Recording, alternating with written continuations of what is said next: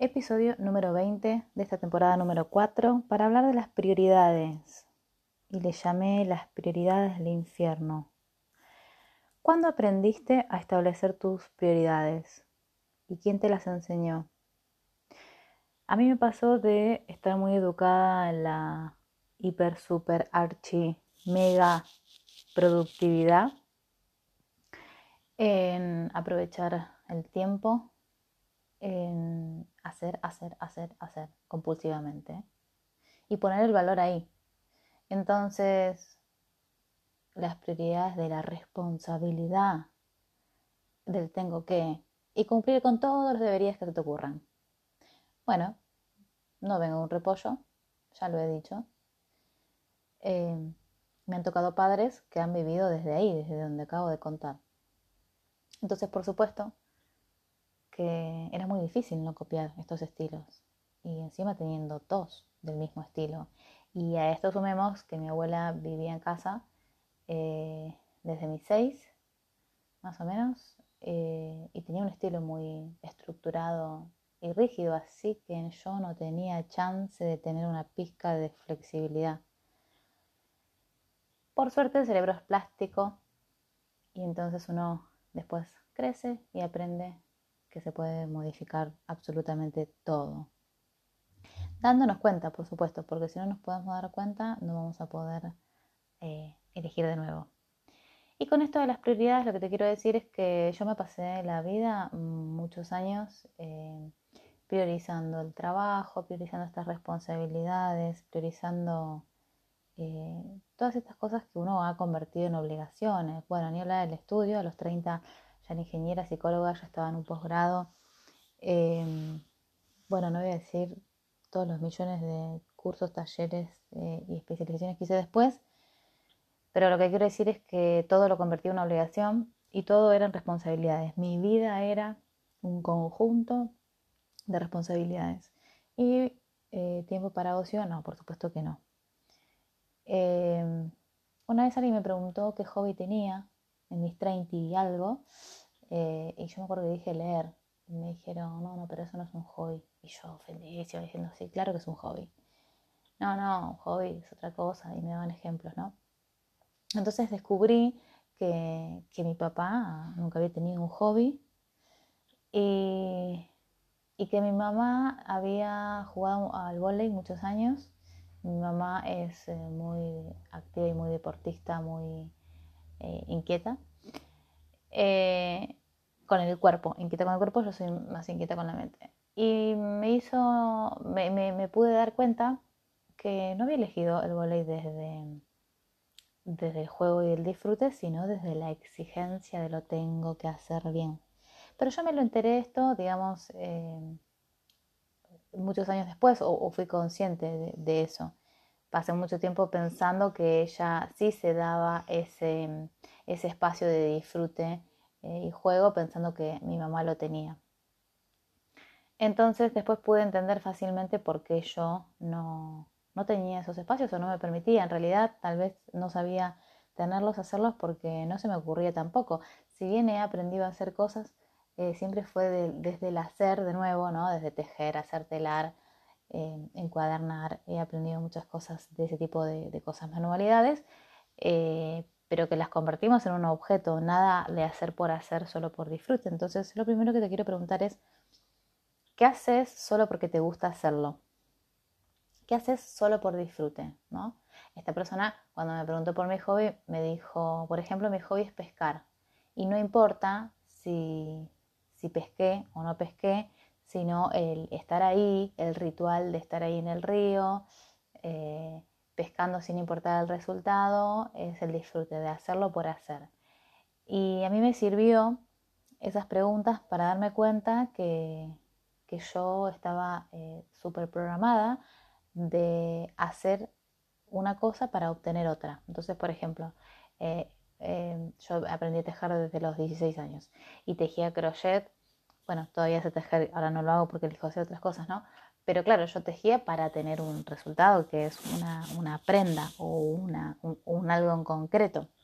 Si elegía encuadernar, era para tener el resultado en un cuaderno. Hice alfarería, era para tener los objetos en, cerámica.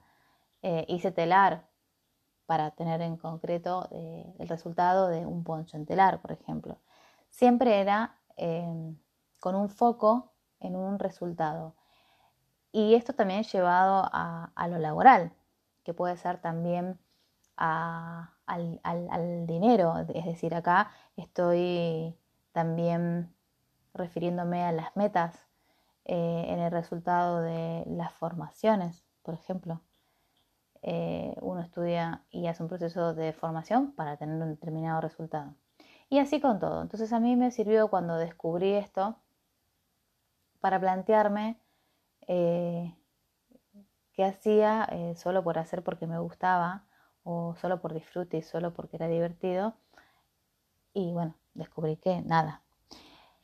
Y entonces empecé a observar a las personas, ¿no? Y descubrí varias cosas mirando también mi, sistema, de, mi sistema familiar eh, mirando, digamos, de, la familia materna y paterna y encontré, encontré muchas cosas y muy interesantes cuando, mm, digo, desde lejos a nosotros nos parecen que las cosas son de una manera y cuando nos acercamos eh, descubrimos otras. Y empecé a ver eh, la exigencia de querer hacerlo bien de, de personas que hacían determinadas actividades, yo pensando que la hacían solo por disfrute, eh, o sea, solo por gozo, y cuando me acerqué a mirar mm, descubrí que no, que la hacían con una, cierta exigencia, no significa que no la disfrutaran, pero no tal vez en la plenitud, porque bueno, estaban priorizando hacerlo bien, entonces uno no puede, em, eh, cuando uno se enfoca en hacerlo bien, está en modo autoexigencia on y no está enfocado en disfrutar. Entonces, em, ¿qué quiero decir con esto? que la autoexigencia estaba más, eh, se había reproducido en todo mi ámbito familiar más de lo que yo me había dado cuenta cuando me, puse a mirar de cerca toda esta cuestión. Entonces me pasé la vida eh, pensando que mis prioridades estaban bien puestas, porque siempre fui una persona súper responsable, eh, que estudió, que se recibió, que hizo esto, que hizo lo otro, de, todos mis logros y, era cumplir con las expectativas mías, no, estaba cumpliendo con expectativas de nadie más, pero eran las mías propias que por supuesto son construidas por los aprendizajes. Eh, uno a veces cree que va despierto y no vamos tan despierto como creemos. ¿eh? Pensamos que sí, pero después uno va descubriendo, en la medida que va eligiendo expandir su conciencia, va descubriendo que mm, la conciencia siempre se puede expandir más. Entonces cuando yo me creía muy despierta a esa edad, no estaba tan despierta como creía. Entonces con respecto a las prioridades, que les llamé las prioridades del infierno, descubrí que yo que me la daba de tener las prioridades bien puestas, porque era una persona súper, hiper productiva y muy responsable con todas las cosas, descubrí que tenía unas prioridades de mierda porque no había lugar para mí. Entonces, con esto lo que te quiero decir es, ¿qué tal que tomas conciencia de tus prioridades y que tu prioridad, eh, supongamos que son tres, la primera sos vos y tu vida, la segunda sos vos y tu vida, y la tercera sos vos y tu vida. Y es así. Eh, nos han enseñado que el trabajo era importante, que nuestro trabajo es empleo, pero no importa, se entiende para que nos entendamos todos, que estudiar es importante, que hay que tener la casa propia, entonces te, te tenés que sacrificar con esfuerzo y mucho sacrificio para tener tu casa eh, y después casarte, tener hijos bueno, ¿no? Todo esto que dice, o sea, todo esto que se supone que nos han dicho que como, como si fuese una garantía de la felicidad, y si bien esto se fue actualizando un poco, por ejemplo, en nosotras, eh, las Vázquez, ninguna se casa, nos casamos, eh, de la familia materna solo una, y, las cosas han cambiado, ¿no? Pero, pero más allá de esto, eh, digo, de, que las costumbres han empezado a cambiar, eh, lo que se sigue repitiendo como un, como un patrón de conducta es que se sigue haciendo una prioridad un montón de cosas que en verdad no lo son. Y cuando digo prioridad es definir que algo es importante. Y la realidad es que no hay nada más importante que vos y tu vida. Y si vos crees que tu trabajo es importante y que tener una casa propia es importante, nada de esto se compara con tu vida. Podríamos decir también, son todas boludeces al lado de, tu vida y vos. Entonces, esto de tener las prioridades eh, bien puestas con respecto a las obligaciones son eh, otras mentiras que nos hemos comprado y que nos han contado y que estuvimos repitiendo a lo largo de la vida eh, para ahora, bueno, encontrarte con este punto de vista que te planteo. Y qué tal que entonces empezás a, a poder enfocarte en vos y en tu vida, entendiendo que absolutamente nada es importante, que lo que importa es que vos vivas tu vida y entonces si no sos feliz y si no estás disfrutando de tu vida, entonces esa es la prueba de que tu vida no es tuya.